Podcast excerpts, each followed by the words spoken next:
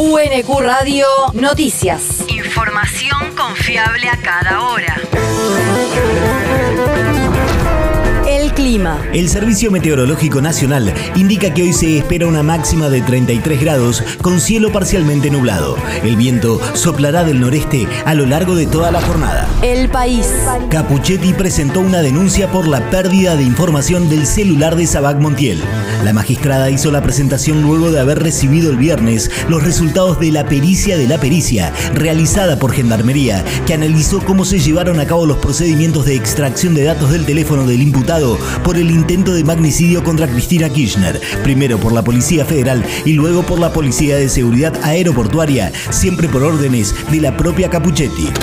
En el informe técnico se muestra... Ariel Garbanz, perito informático. Se demuestra además usando también un celular de prueba, se muestra que esa operatoria de ponerlo en el estado de fábrica solo puede hacerse manipulando el celular con esa intención. Es decir, no hay posibilidad de que se equivocaron.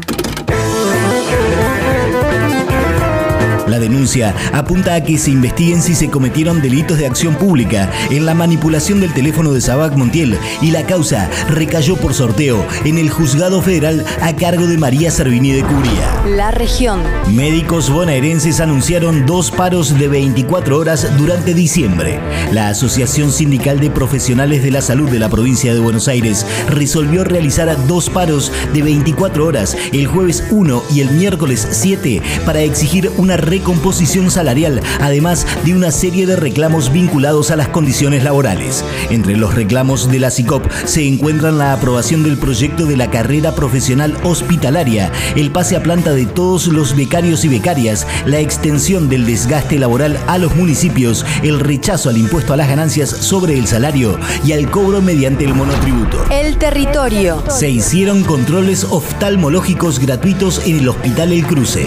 La campaña se llevó a cabo en el punto EC, ubicado en los jardines del Nosocomio, donde el equipo de profesionales del servicio de oftalmología organizó cuatro postas. En la primera se constató el diagnóstico de diabetes y luego de la confirmación se solicitaron los datos personales de los pacientes. Luego se realizó una serie de preguntas para hacer una evaluación rápida de la patología y por último, las personas se realizaron estudios de agudeza visual y de tonometría. Se estima que el Hospital El Cruce recibió a 300 personas en la jornada de prevención de ceguera por diabetes. El mundo. Para el gobierno boliviano, los golpistas de Santa Cruz volverán a sus prácticas desestabilizadoras. El portavoz presidencial Jorge Richter advirtió ayer que al declarar un cuarto intermedio en el paro indefinido por el censo, la dirigencia radical cruceña solo se dio tiempo para rehacer sus fuerzas y volver a la ofensiva con el tema de la relación con el Estado. Según Richter, esta es una mecánica, una lógica y una metodología propia de la dirigencia del Comité Interinstitucional de Santa Cruz, de la Universidad, de la Gobernación y del Comité Cívico. El vocero agregó que el paro en su última etapa se había desnaturalizado, había sido conducido a movimientos delincuenciales, a hechos que van por fuera de toda legalidad y de toda convivencia pacífica en la ciudadanía. La universidad. Acuerdo de cooperación e intercambio entre universidades estatales de Chile y Argentina. Autoridades y representantes de las organizaciones que agrupan a las instituciones universitarias estatales de ambos países firmaron un memorándum de entendimiento que posibilitará promover la cooperación y el intercambio en educación e investigación.